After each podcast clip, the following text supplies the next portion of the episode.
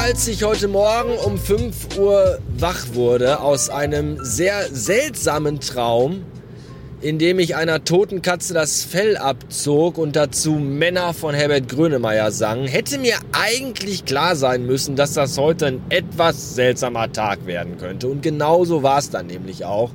Der Vormittag war sehr anstrengend, weil diese blöde, verrotzte Dreckserkältung noch immer äh, mich in ihren Klauen hat und auch dafür sorgte, dass ich gestern schon um neun ins Bett gegangen bin, weil ich einfach komplett platt war und mir alles wehtat und äh, und so fühlte ich mich dann auch den ganzen Vormittag heute, ausgelaugt und schlapp und müde und schmerzend. Das war alles gar nicht schön und äh, dementsprechend anstrengend war der Vormittag auch. Ich war dann zwischenzeitlich einmal kurz beim Rewe unten wir haben nämlich da bei uns in diesem äh, total hippen Start-up äh, Viertel, wo da meine Agentur ist, da ist nämlich auch ein Rewe unten, das ist total praktisch. Da war ich dann und hab mir dann, nachdem ich mir morgens als Frühstück äh, zwei Ibo 400 reingepfiffen habe, habe ich dann gedacht so und mit meinem Gewissen auch gerungen und mir gesagt, du musst jetzt auch ein bisschen was Gesundes machen. Kann ja nicht sein, immer nur Pommes Currywurst und Burger und so eine Scheiße fressen und nur Chemie, das ist alles nicht gesund. Und Kaffee den ganzen Tag. Und dann habe ich mir einen Schmusi geholt mit äh, ganz viel gesundem Obst drin und jeder Menge Vitaminien und eine Müllermilch und zwei Bananen. Und die habe ich dann zum Mittag gegessen, weil ich irgendwie auch keine Kraft und keine Lust hatte, mir irgendwas anderes zu holen, auch wenn da in der, im, im näheren Umfeld auch genug Lokalität und Möglichkeiten bestehen, sind, also vorhanden. Aber nee, ja, der Nachmittag ging dann irgendwann. Um 4 Uhr habe ich dann wieder Hunger bekommen. Aber da war auch dann zu spät zum Mittagessen. Also habe ich mir eine Tafel Milka-Schokolade reingepfiffen. Und jetzt äh, zum Abend hin, also der Tag dauerte dann heute etwas länger, weil dann noch ein Meeting anstand und dann noch äh, Besprechung war. Und da kann man ja nicht einfach dann aufstehen und sagen, äh, so, ich habe meine acht Stunden voll und äh, ich gehe jetzt nach Hause, tschüss. Das geht natürlich nicht. Was man machen kann, ja, was man machen kann, ist, man kann während des Meetings aufspringen und sagen, hey, das bringt mich auf eine Idee und dann ins Auto steigen, nach Hause fahren, sich ins Bett legen. Das geht, aber da, das habe ich dann auch nicht gemacht. Jedenfalls äh, dauerte das alles dann etwas länger. Ja, ja weswegen ich dann erst spät aus der Agentur raus war, dann aber nochmal in den Rewe musste, weil ich keine Zigaretten mehr hatte und mich schon so auf eine Feierabendzigarette gefreut habe. Das war auch eine scheiß Idee, weil so um kurz vor sechs in den Rewe gehen ist auch echt kacke, weil dann irgendwie auch im Umkreis von, ich weiß nicht, vier Kilometern alle Leute in allen Firmen gleichzeitig Feierabend haben und alle die gleiche Scheißidee haben, nämlich noch in den Rewe zu gehen und einzukaufen. Jetzt aber nicht wie ich nur irgendwie eine Schachtel Kippen oder ein Päckchen Kaugummi oder ein Bund Möhren. Nein, die haben alle natürlich den Wagenrappel voll mit allem Scheiß. Wo man sich anguckt, also wo ich mich, also erst habe ich mich selber angeguckt und dann in deren Einkaufswagen und dann habe ich die angeguckt und mir gedacht, wie kann das passen? Da stehen dann so 20, ja, 225 Folgen in Richtung Dorsten. Wird gemacht. Jedenfalls äh, guckt man sich dann die Leute da an, dann steht dann so eine 22-jährige dünne Hippe und hat den Wagen so vollgeknallt mit Zeugs, dass man sich fragt, wann willst du den ganzen Scheiß denn fressen? Heute Abend etwa alles noch, weil sonst hättest du den Rest ja auch morgen noch kaufen können, du dummes Huhn.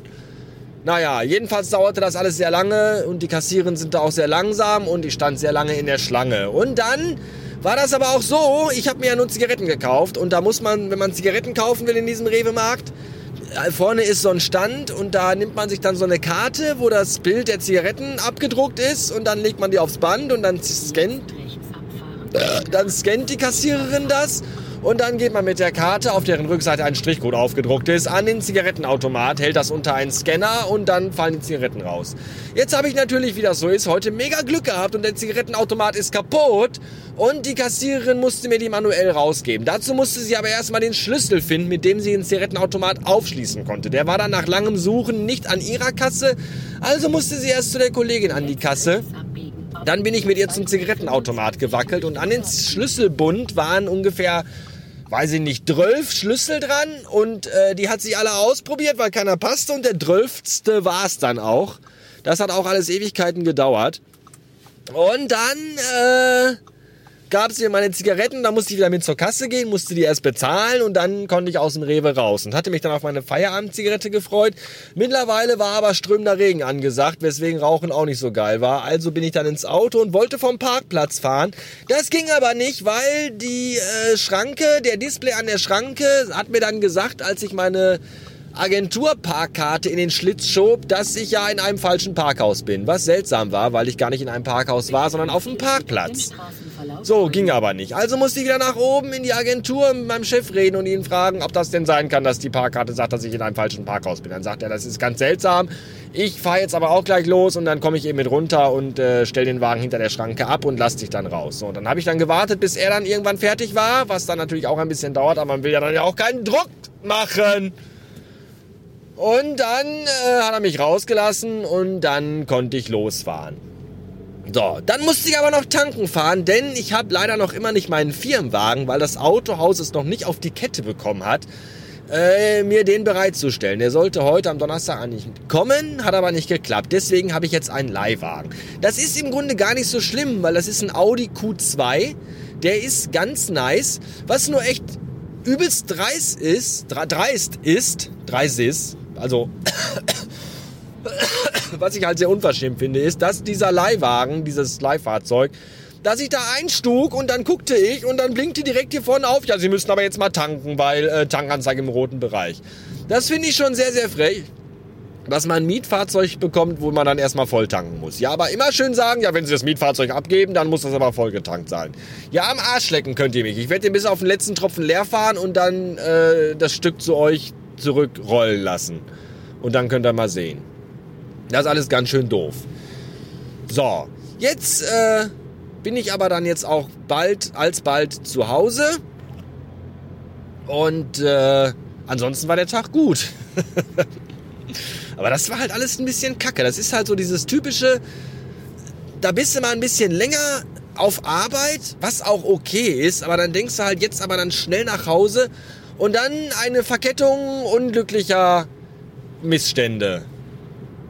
Und, und dann ist halb acht und du bist immer noch unterwegs.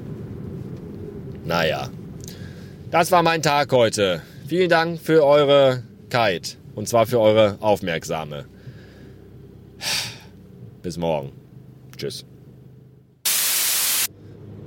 Was dann natürlich auch nochmal richtig geil ist, wenn du so auf den letzten Stücken Landstraße nach Hause, also wirklich in, in Spuckweite quasi, wenn du da auf dem Stück, wo man dann 70 fahren darf, noch so einen Pillemann vor dir hast, der vor sich niemand mehr hat, der aber die ganze Zeit konsequent 60 fährt und du nicht überholen kannst, weil auf der anderen Spur die ganze Zeit zu viel Gegenverkehr ist und du dann schön diesen Ficker mit 60 hinterherdongeln darfst. Es ist zum Kotzen. Ich möchte einmal in meinem Leben diese Geduld haben von Menschen, die immer grundsätzlich 10 kmh weniger fahren, als erlaubt ist. Das, das, möchte ich mal, das hätte ich gerne mal. Kann man das irgendwo, gibt es da Seminare? Ernsthaft, ich will dahin.